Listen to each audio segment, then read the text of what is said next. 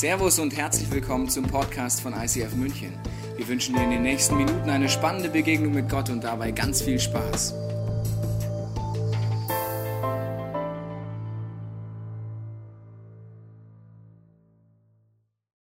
Hashtag Jesus, unsere Serie 40 Tage vor Ostern. Vielleicht bist du zum ersten Mal da oder schon länger da. Du merkst, wow, jetzt geht es um Jesus. Ja, es ist meistens so in christlichen Kirchen, aber es ist die Frage, was hat es mit diesem Jesus auf sich?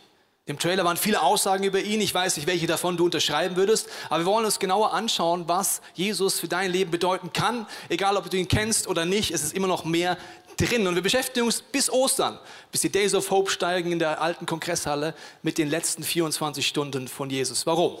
Wenn du die Bibel aufschlägst, die Evangelien, das sind Beschreibungen von Jesus, gibt's, fällt dir eine Sache vielleicht auf. Er wurde ca. 33 Jahre alt.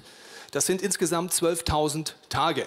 Von diesen 12.000 Tagen ist der Schwerpunkt der Evangelien der Bibel die letzten drei Jahre, 1100 Tage. Und dann gibt es nochmal einen Schwerpunkt, das sind die letzten 24 Stunden im Leben von Jesus. Das ist der Hauptfokus vom Neuen Testament. Was passiert da? Warum passiert das? Und die Frage ist, was hat es mit deinem und mit meinem Leben zu tun? Das schauen wir uns in dieser Serie an.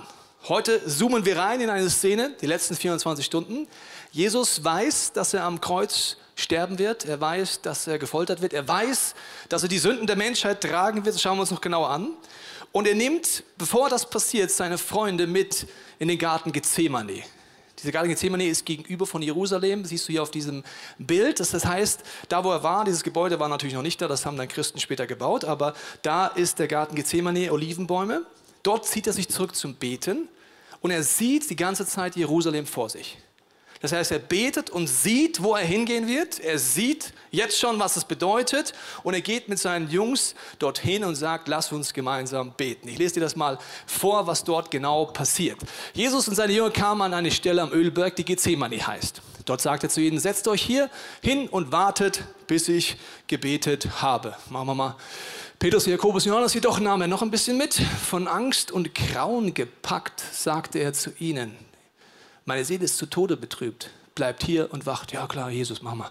Krass, du hast Angst. Ja, Tode betrübt. Wir bleiben wach, kein Problem. Als er zu den Jüngern zurückkam,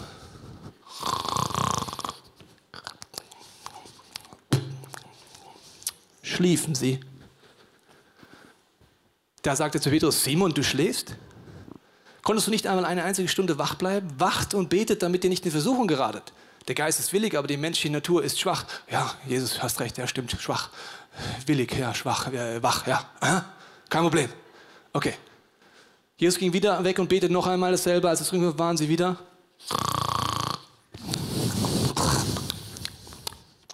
Eingeschlafen. Sie konnten die Augen vor Müdigkeit nicht offen halten und wussten nicht, was sie ihm antworten sollten. Ist auch ein bisschen berechtigt. Also wenn dein Freund sagt, ich habe Todesangst und ich bin betrübt, kannst du ein bisschen mit mir wach bleiben oder du pennst zweimal ein, hast du irgendwann nicht mehr so viele Argumente. Deswegen wissen sie nicht, was sie sagen sollen. Als das dritte Mal zurückkam, sagte er, wollt ihr noch länger schlafen und euch ausruhen? Es ist soweit, die Stunde ist gekommen, jetzt wird der Menschensohn in die Hände des Sünder gegeben. Steht auf, lasst uns gehen. Der, der mich verrät, ist da. Judas kommt, die Soldaten kommen, sie nehmen ihn gefangen und die Tortur beginnt. Gewisse Dinge gibt es einmal im Leben eine Chance. Wusstest du das? Garten Gethsemane war im Leben von Jesus genau einmal. Die Chance, mit ihm zu wachen und zu beten, war genau einmal. Warum bleiben die Jünger nicht wach? Ich meine, er sagt Simon, du schläfst? Fragezeichen. Und ich könnte sofort meinen Namen einsetzen, Tobias. Du schläfst? Weil ich genauso oft schlafe. Die Jünger haben eine Herausforderung. Sie sind in einem schönen Garten. Die Vögel zwitschern. Ah, total sympathisch. Alltag. Und Jesus versucht ihnen eine Dimension zu erklären. Er sagt, es gibt eine geistliche Dimension, die man nicht sieht. Es gibt einen Kampf um deine Gedanken und deine Gefühle, wo es darum geht, aus Sicht der Ewigkeit du Entscheidungen triffst, die Durchbrüche erzeugen, wo du zum Leben dienst oder ob du destruktive Entscheidungen triffst. Das ist ein Kampf. Wie ein geistlicher Kampf. Das versucht er seinen Jungs beizubringen und sagt deswegen, bleibt wach, damit ihr nicht in Versuchung geredet. Das Problem ist, sie nehmen Jesus nicht ernst.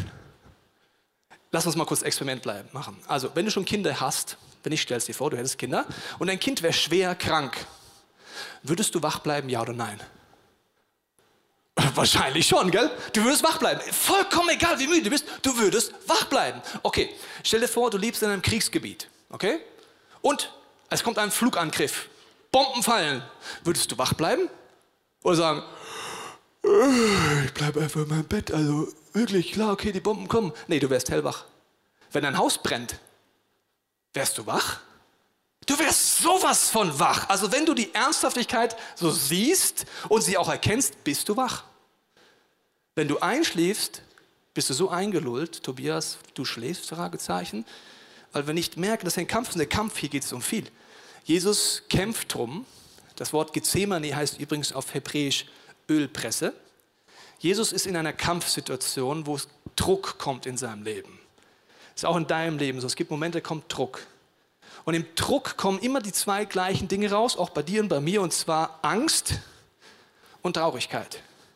In Jesus kommt das hervor. Er ist in der Drucksituation. Er wünscht sich, dass seine Jungs mit ihm jetzt wachen, weil er weiß, auch sie werden demnächst in so eine Situation kommen, spätestens wenn Jesus dort hängt und sie verfolgt werden. Er weiß, sie sollten wach sein, aber die Jünger nehmen ihn nicht ernst. Kann das sein, dass das in unserem Leben das gleiche Problem ist? Wir verstehen gar nicht, um wie viel es geht und deswegen schlafen wir.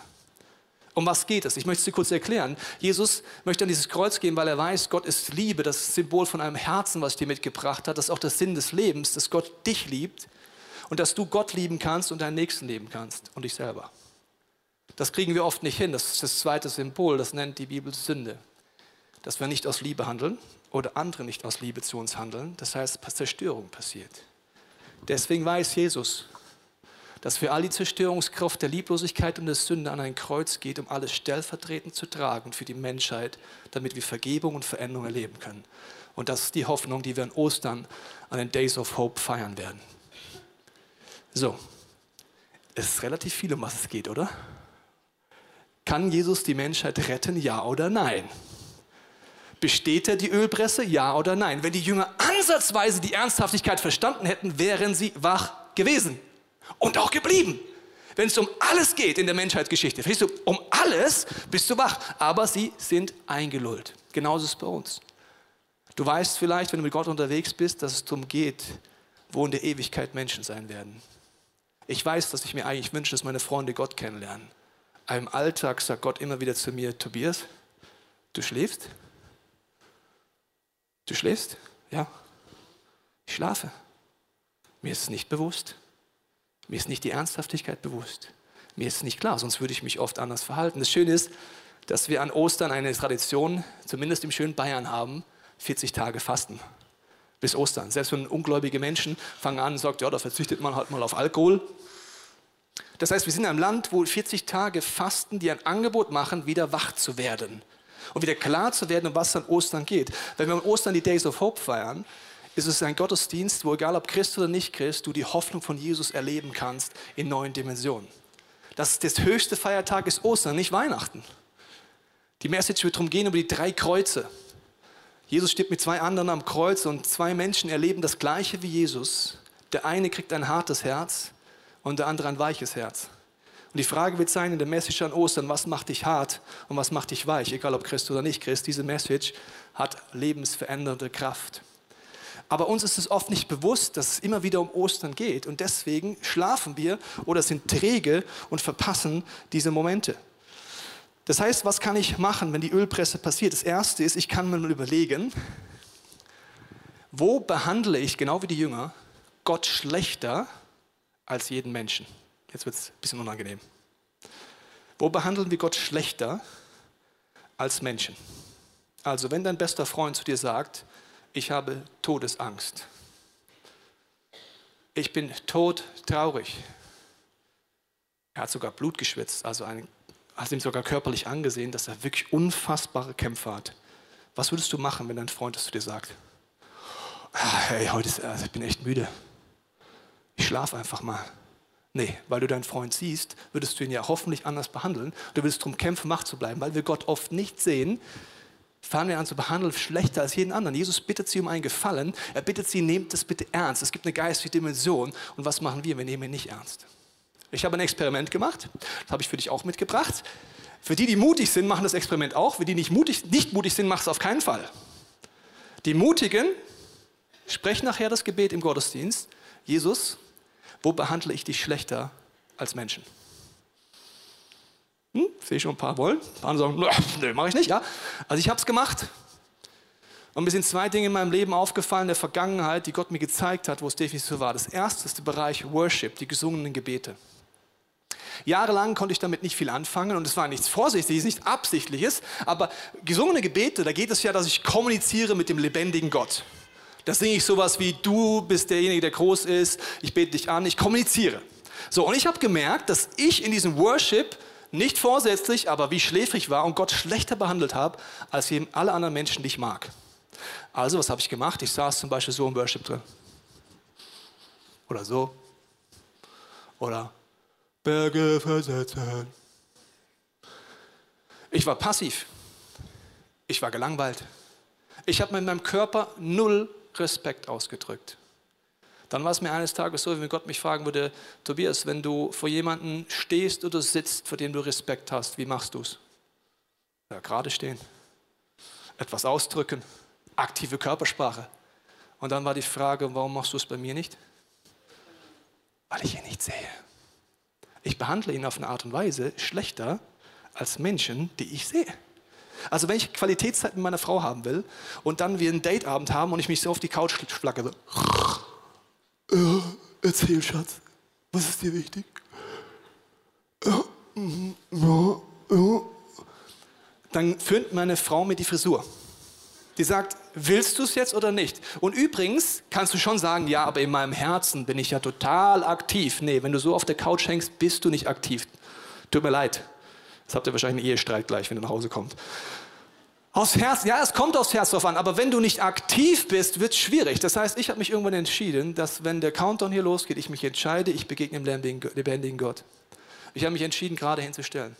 Ich habe mich entschieden, mit meinem Körper auszudrücken. Deswegen tue ich manchmal auf mein Herz fassen, manchmal hebe ich die Arme, um ihn zu worshipen, manchmal öffne ich was auch immer. Und weißt du was?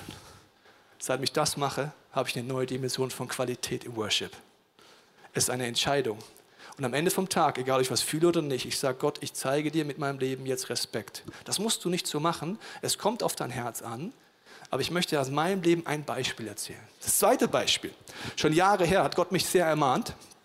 Und zwar ging es um das Thema Umgang mit Gott, was Großzügigkeit angeht. Ich habe eine Bibelstelle gelesen in Malachi, ich lese meine Lieblingsbibelstelle zum Thema Gott, äh, ein bisschen auf negative Lieblingsstelle, aber wie wir Gott behandeln. Und zwar gibt es die Situation, dass Gott erzählt, liebe Freunde, liebes gläubige Kirchenvolk, ihr bringt Dinge, die würdet ihr niemals bringen bei Menschen, die ihr seht. Sagen alle, was machen wir denn Gott? Ja, dann sagt er, ja, zum Beispiel, wenn es darum geht, Gott großzügig, großzügig ihm gegenüber zu sein. Die folgende Szene ist, es kommt jemand zu Gott und bringt ein Schaf mit. Das Schaf, ich möchte es mal Erna nennen, das Schaf Erna ist kurz vorm Abkratzen. Es hat grauen Star, grünen Star, hinkt vorne und hinten, kann gar nicht mehr richtig kriechen. Und bevor du das Teil tötest, spendest du es in die Kirche. Das macht die Person dort und sagt, oh Gott, Du bist das Wichtigste in meinem Leben. I bless you with Erna. So, weil wir Gott nicht sehen, machen wir Dinge. Jetzt ich das Beispiel. Dein bester Freund hat Geburtstag. Okay? Du siehst ihn auch. Und du gehst zu mir und sagst, ey Kumpel, weißt du was? Ich habe noch so ein altes ferngesteuertes Auto. Ist schon kaputt. Aber kann man auf Ebay bestimmt noch verkaufen. Und ich dachte, wie könnte ich dir eine Freude machen zum 30. Ich schenke dir das alte Teil. Und freust du dich? Das würdest du nie machen. Nie. Aber mit Gott machen wir Dinge, wo wir darüber nachdenken, merken, ja, krass. Und Gott sagt, du musst mir gar nichts geben, aber wenn ich sozusagen die alte, durchgefurzte Matratze von zu Hause, bevor ich sie auf den Wertstoffhof bringe, ins ICF Kids spende und denke, dass dann Gott sagt, yippie Wir machen das alles nicht vorsätzlich, weißt du? Nichts davon. Weder im Worship noch die Jünger. Die Jünger sind keine bösartigen Menschen. Sie schlafen einfach. Und weil sie schlafen, merken sie nicht, was sie tun. Das heißt, wenn du möchtest, stell Gott die Frage heute mal, wo behandle ich dich schlechter? Okay, sie sind in der Situation, sie verpassen den Moment, sie verstehen nicht, um was es wirklich geht. Und das sagt der Jesus, er versucht ihnen zu erklären, immer wieder, auch in der Situation, es gibt einen geistlichen Kampf. Aber sie finden es so gemütlich in diesem Garten, und das ist auch unser Alltag, der ist in Deutschland sehr gemütlich. Also selbst wenn du von Sozialhilfe leben musst, ist es immer noch in Deutschland gemütlich, weil du hast ein Haus oder ein Dach über dem Kopf, du hast was zu essen und zu trinken. Du bist in Deutschland nie in einer Notlage, dass du nichts mehr zu essen und trinken hast. Das heißt, es ist grundsätzlich wie im Garten Gethsemane in Deutschland. Die Vögel zwitschern und jetzt sagt Jesus, es ist ein Kampf da. Und wir denken uns, ja, wo denn? Wo ist er denn? Ich meine, ich lebe ja nicht in Syrien, gell? Also, wo ist denn der Kampf? Und Jesus sagt, seid wach. Aber wir nehmen es nicht ernst, wenn er sagt, fang an zu kämpfen im Gebet, fang an für deine Freunde einzustehen, vielleicht zu beten, dass sie Gott kennenlernen, dass du um deine Ehe kämpfst im Gebet, dass du die Angriffe ernst nimmst. Aber wir verstehen es nicht und wir schlafen ein, wir werden müde und denken uns, ja Jesus, ich hab's gehört. Ja, stimmt, hast ja recht, aber äh, irgendwie bin ich doch müde.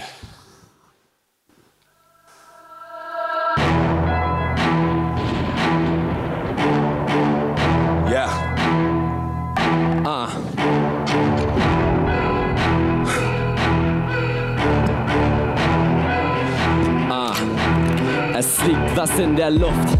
Feuer, Feuer, Zeit für Revolution. Tiefste Nacht, wacht auf, lauft. Wir haben eine, Mission. Siehst du die Zeichen? Siehst du die Zeichen? Wir stehen wie eine Bastion und werden nicht weich. Wir werden nicht weichen. Wenn die Schatten uns bedrohen, denn wir sind Licht. Wir kämpfen mit der nächsten Liebe. Der Feinsten der Defensive. Wir erringen mit Gebet die Siege. Der Feinsten der Lebenskrise. Es ist soweit, wir sind bereit. Was es auch heißt, wir sind befreit. Ready to fight gegen den Feind. Für Gottes Reich. Jetzt die Zeit für die Revolution von unten. Ja, keiner kann bestehen, wir nehmen alles auseinander. Ziehen durch die Straßen der Nacht. Graffiti an die Wand. Unser Kodex, Schaller, Banda. Wer will uns stoppen? Wer? Wer will uns stoppen? Sag. Sag mir, wer will uns stoppen? Wer kann uns stoppen? Nichts. Nichts kann uns stoppen. Nichts kann uns stoppen. Wir rüsten uns aus für den geistlichen Kampf. Wir setzen die Herzen der Menschen in Brand. Wir wissen, wenn wir uns auf Christus berufen, hat keine Macht was gegen uns in der Hand. Wir sind die Armee, die auf Knien kämpft, die ihren Feinden das Leben schenkt. Wir gehen raus und verkünden die Nachricht, bis jeder den Namen von Jesus kennt. Finsternis muss weichen, der Sieg in unserer Hand. Wie eine Welle rollt die Liebe übers Land. Alle Mauern werden überrannt. Denn der Allmächtige ist unaufhaltsam. Yeah. Wir Panzer und Raketen gegen Hafen und Trompeten. Hörst du schon die Trommeln, wenn die Engelsheere kommen? Wir sind Krieger des Lichts und wir fürchten uns nicht. Und in unser Bedrängnis ist das unser Bekenntnis. Aus dem Weg, wir zeigen euch, wie es geht. Wir Legionäre stampfen wir voran, es ist zu spät. Für alles, was uns im Weg steht, wird niedergemäht. Mit der Vollmacht des Gebets werden Festungen verweht. Die Erde bebt, die Majestät kommt heran und es besteht kein Zweifel, ob er noch tot ist, weil jeder sieht, dass er lebt. Mann, das hier ist Realität. Wir bleiben, bis keiner mehr steht. Wir ehren die Feinde noch mehr als uns selbst, auch wenn keiner von ihnen es versteht. Feindesliebe, wir töten den Hass. Geistliche Kriege fallen auf die Knie und beten an ohne Rast. Wir schließen einen Pakt, einen Bund. Wir bringen es knapp auf den Punkt. Radikal dann das Predigen. Wir nehmen kein Blatt vor den Mund. Keiner kann mir irgendetwas machen, denn ich kämpfe nicht mit Waffen. Nein, die Liebe ist meine Pistole. Ratatata, ratatatatata. Sie ducken sich, wenn ich sie hole. Andere Wange. Wir nehmen dich und deinen ganzen Stamm in die Zange. Sie fahren auf und schwere Artillerie, doch der Geist ist bei uns, sind stark wie noch nie. Finsternis muss weichen, der Sieg in unserer Hand. Wie eine Welle rollt die Liebe übers Land. Alle Mauern werden überrannt. Denn der Allmächtige ist unaufhaltsam. Yeah. Wir Panzer und Raketen gegen Hafen und Trompeten. Hörst du schon die Trommeln, wenn die Engelsheere kommen? Wir sind Krieger des Lichts und wir fürchten uns nicht. Und in unser Bedrängnis ist das unser Bekenntnis. Leuchtende Schilder, brennende Schwerter, Legionäre marschieren im Gleichschritt, folgen dem Ruf des Herren der Heere. Erobern die Erde, spalten die Berge, teilen die Meere. Knien alleine vor Jesus, dem Höchsten, nur ihm sei die Ehre. Ihm sei die Ehre.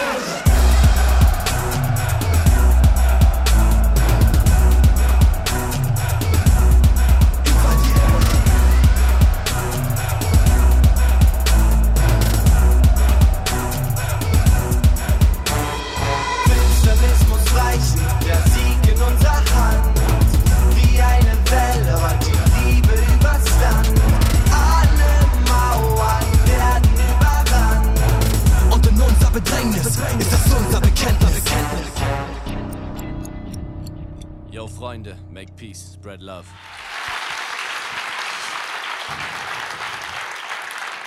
Ich hätte mir gewünscht für Petrus und die Jungs, dass die Opros kurz in Garten Gethsemane reinlaufen und den Song singen. Ihr habt einen Vorteil. Ihr habt es heute gehört.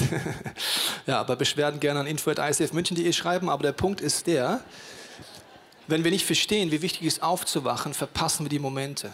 Wir verpassen den Moment, wo wir mit Gebet die Siege erregen. Durch Nächstenliebe, nicht durch etwas anderes. Und ich möchte etwas zeigen, was Jesus der Meinung ist, was in deinem Leben, wenn du mit Gott unterwegs bist, ein normaler Kampfstil ist. Im Geistlichen, nicht im Realen. Und zwar wird Jesus gefragt, du, deine Jünger, die fasten ja gar nicht. Fragen die Jünger von Johannes und so weiter. Dann sagt er, ja, das stimmt, solange ich auf dieser Erde bin, werden meine Jünger nicht fasten, aber wenn ich gegangen bin, werden sie alle fasten. Gut, das kannst du kurz überlegen, wenn du Jesus in deinem Herzen hast, ob du fastest regelmäßig.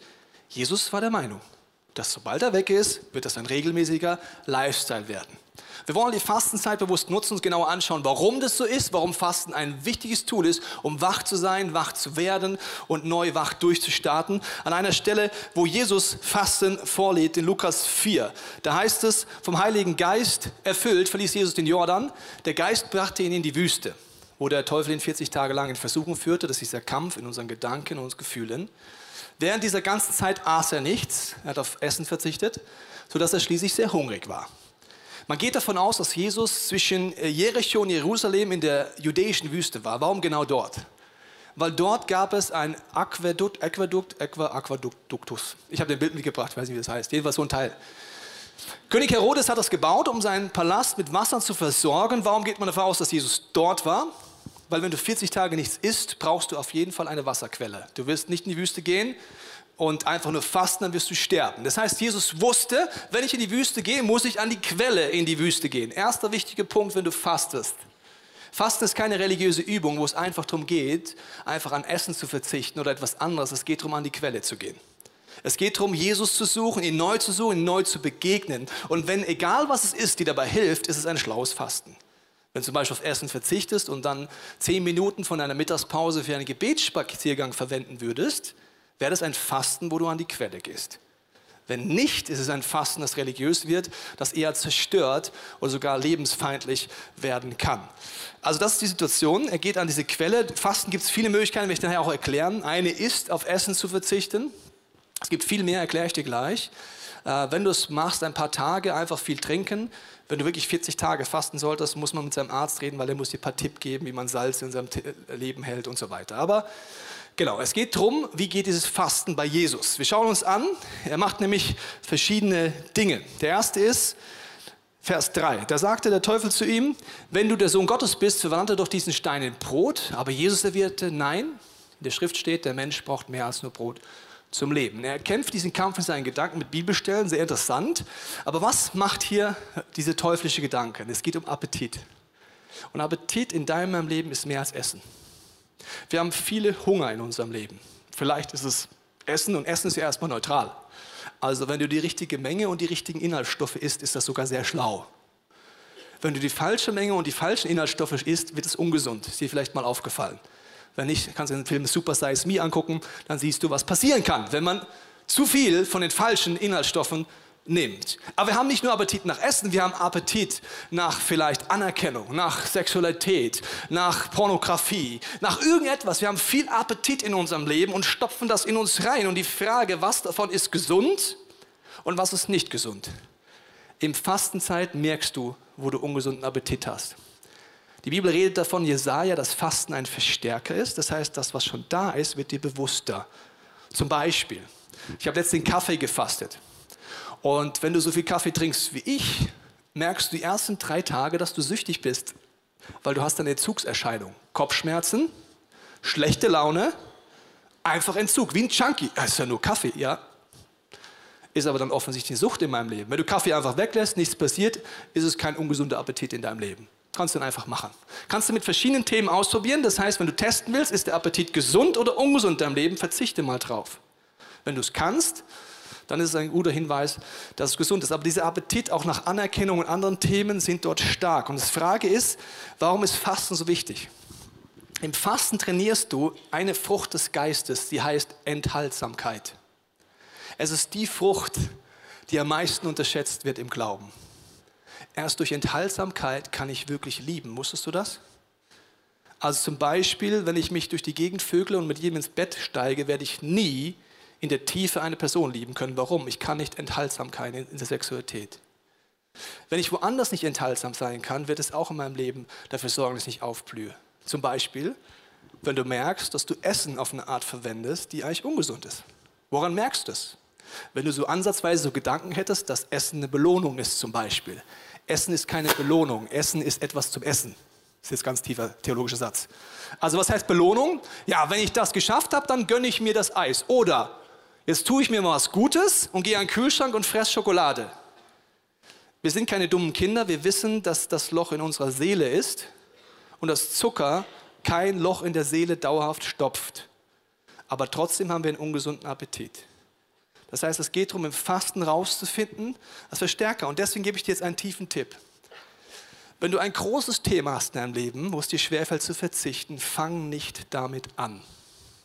Also wenn es ein großes Thema gibt, vielleicht ist dein Leben Pornografie etwas, was dich gefangen nimmt, fang nicht damit an. Fang mit irgendetwas an, was dir leicht fällt. Warum? Wenn du trainierst, in einem Bereich enthaltsam zu leben, passiert ein geistliches Prinzip, dass du es eines Tages aufs andere übertragen kannst. Ein Schwimmer zum Beispiel, habt ihr ein Bild mitgebracht, trainiert natürlich im Schwimmbecken. Aber er trainiert auch ganz viel außerhalb vom Schwimmbecken, wo man im ersten Moment denkt, das hat mit Schwimmen gar nichts zu tun, zum Beispiel im Fitnessstudio. Das nennt man indirektes Training. Muskelgruppen, die trainiert werden, die auf den ersten Blick mit Schwimmen nichts zu tun haben, sorgen dafür, dass du besser schwimmst. So ist geistig auch.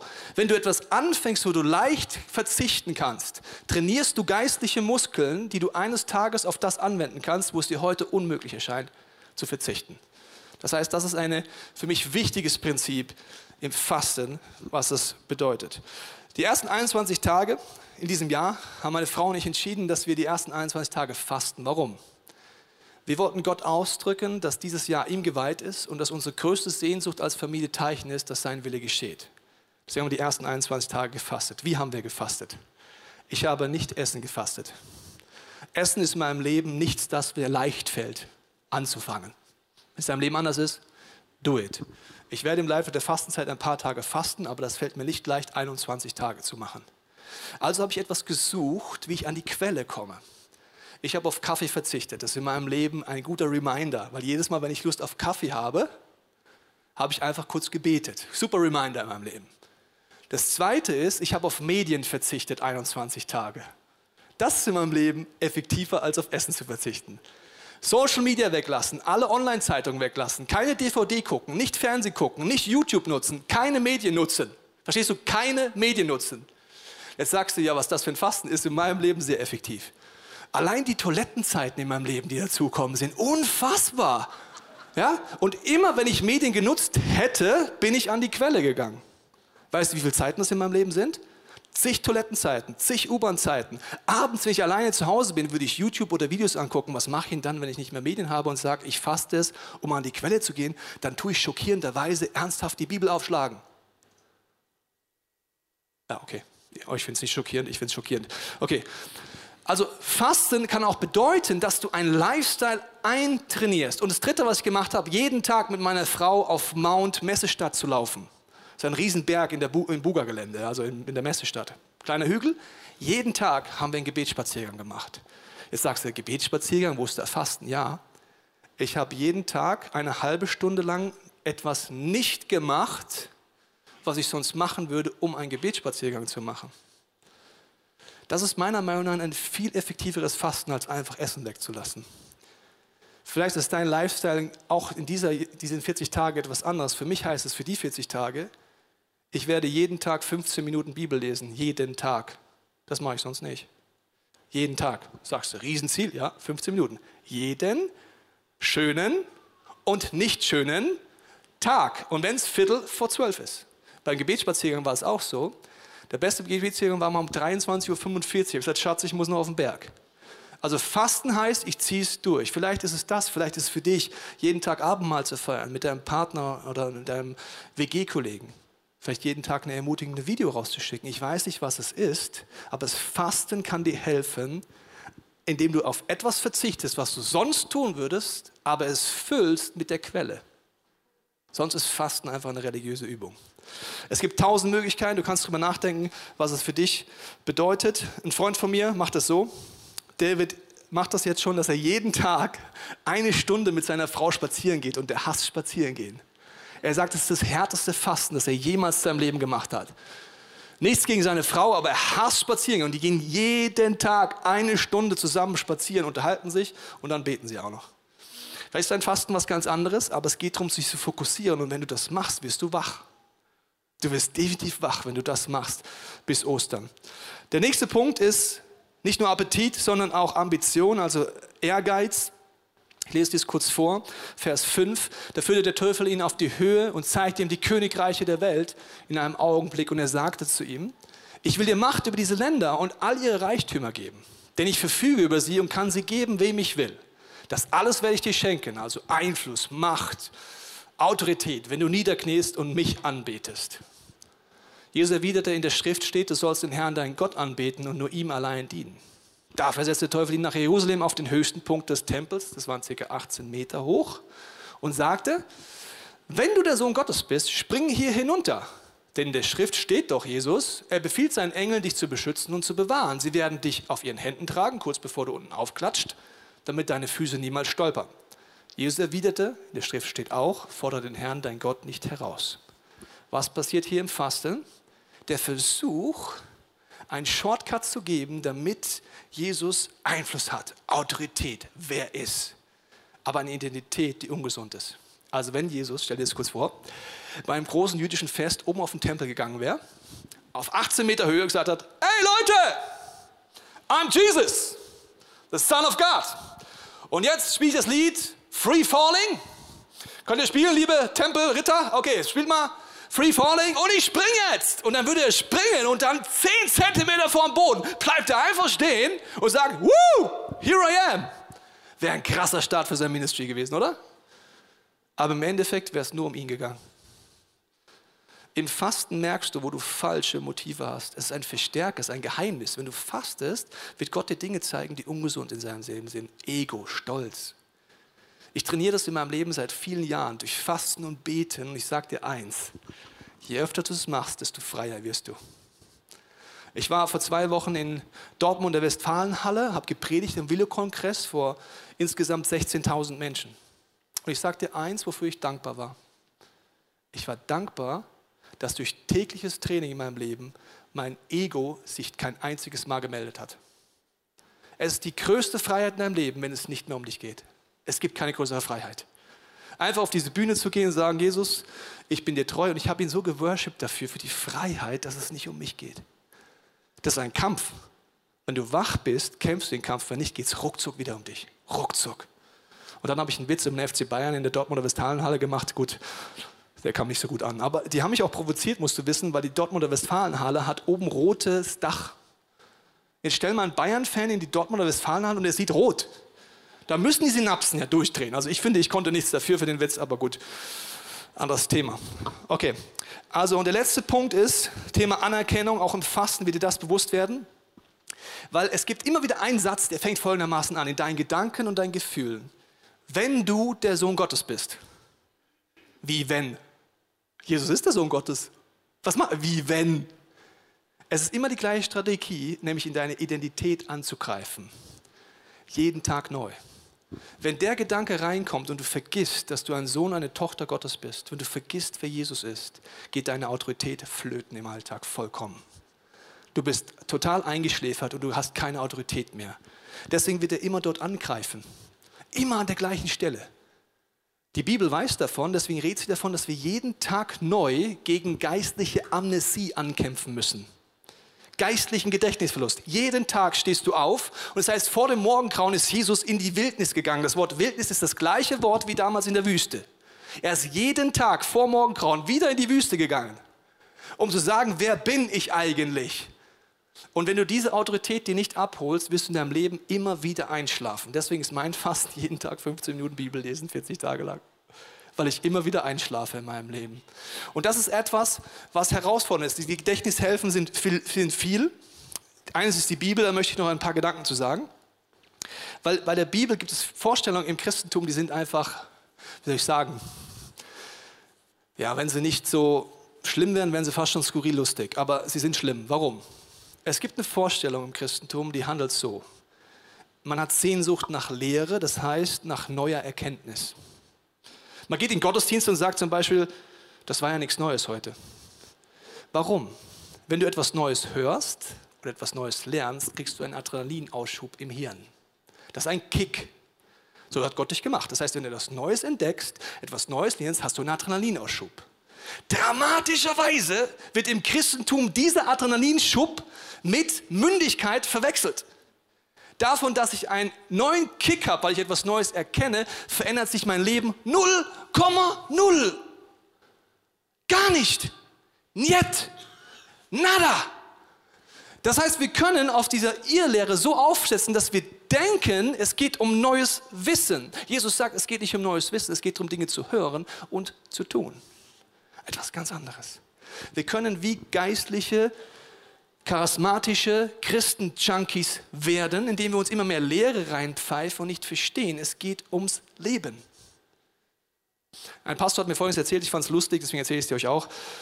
Eigentlich war es lustig, war ich traurig auch, aber egal, aber es ist jedenfalls so eine Geschichte. Also er hat mir Folgendes erzählt, dass bei ihnen in der Church äh, drei Small Groups kommen und gesagt hat, weißt du, Pastor, wir brauchen einfach mehr Bibellehre. Er hat gesagt, ja, stimmt irgendwie ähm, ja, sie müssen, müssen einfach tiefer gehen. Das stimmt auch. Wenn du nicht weißt, wie die Bibel benutzt, solltest du das lernen im College. Dann hat er sie gefragt, was habt ihr denn zuletzt in der Small Group behandelt? Ja, Jakobusbrief haben wir behandelt. Er sagt, ah ja, ist interessant. Das heißt, wenn ihr den behandelt habt, bedeutet das, ihr betet jetzt für Kranke und legt die Hände auf? Nö. Ihr seid für Witwen und Waisen da und überlegt, was das heute heißt und gebt euer Geld dafür? Nö. Das heißt, dass ihr Streit anders klärt und die Sonne nicht mehr über den Streit untergehen lasst? Nee. Ja, dann habt ihr euch nicht damit beschäftigt. Das ist jetzt tief.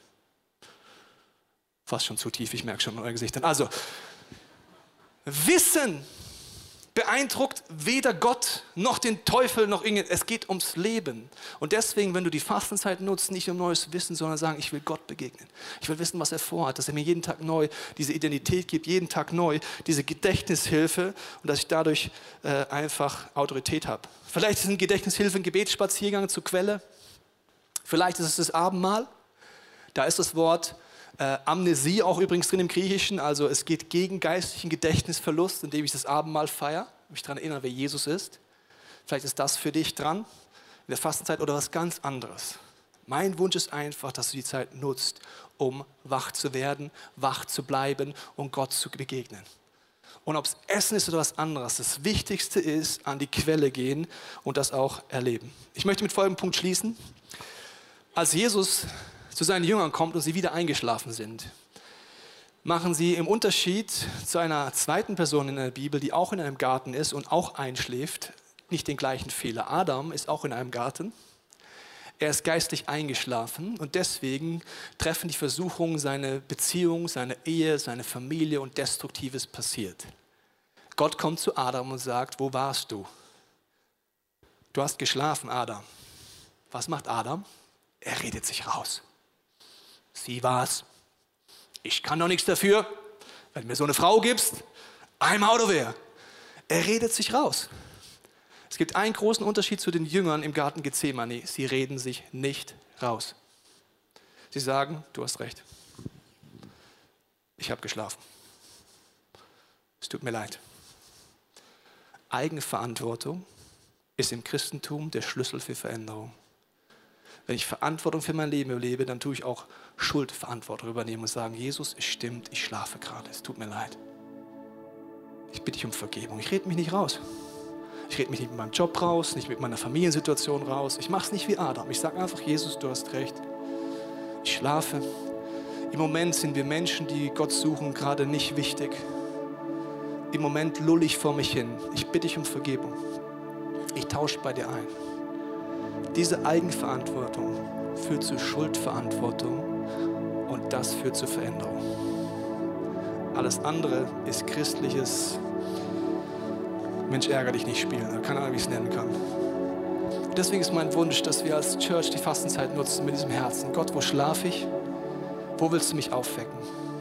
Wo willst du mir neue Dinge zeigen? Wo kann ich Dinge eintrainieren in der Fastenzeit, indem ich vielleicht zehn Minuten oder fünf Minuten am Tag auf etwas verzichte, was ich sonst gemacht hätte, um an die Quelle zu gehen?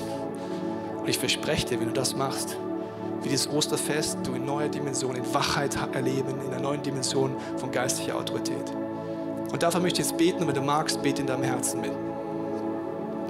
Vater, ich danke dir für die Person, die du heute ansprichst und ich bete zunächst für mein Leben. Jesus, ich bitte dich um Vergebung, wo in meinem Leben es stimmt, dass du zu mir sagst, Tobias, du schläfst. Ich bitte dich um Vergebung, wo in meinem Leben gerade Menschen, die auf der Suche nach Gott sind, nicht wichtig sind. Ich bitte dich um Vergebung, wo da gerade die Leidenschaft fehlt. Ich tausche es ein bei dir. Ich bete, Heiliger Geist, dass du jeden, der den Wunsch hat und mich neu erfüllst. Dass du uns die Ernsthaftigkeit neu zeigst, dass wir in einem geistlichen Kampf stehen, wo es um unsere Herzen geht, aber auch um die Herzen unserer Familien, unserer Freunde, unserer Arbeitskollegen. Wenn du diesen Jesus nicht kennst, lade ich dich ein, das Experiment zu machen, die nächsten Tage bis Ostern. Ihm jeden Tag ein Gebet zu sprechen und sagen, Jesus, wenn du der Sohn Gottes bist, zeige es mir heute. Mach das Experiment doch bis Ostern, jeden Tag. Vater, ich bete für uns als ganze Kirche, dass wir aufwachen. Ich bete, Heiliger Geist, dass du uns hilfst, geistliche Übungen einzutrainieren und an die Quelle zu gehen. Ich danke dir für diese Freiheit, die du vorbereitet hast, die Ernsthaftigkeit und eine Sehnsucht, unser Leben nach der Ewigkeit auszurichten. Wir hoffen, dass dir diese Predigt weitergeholfen hat. Wenn du Fragen hast, kannst du gerne an info at icf-moenchen.de mailen und weitere Informationen findest du auf unserer Homepage unter www.icf-moenchen.de.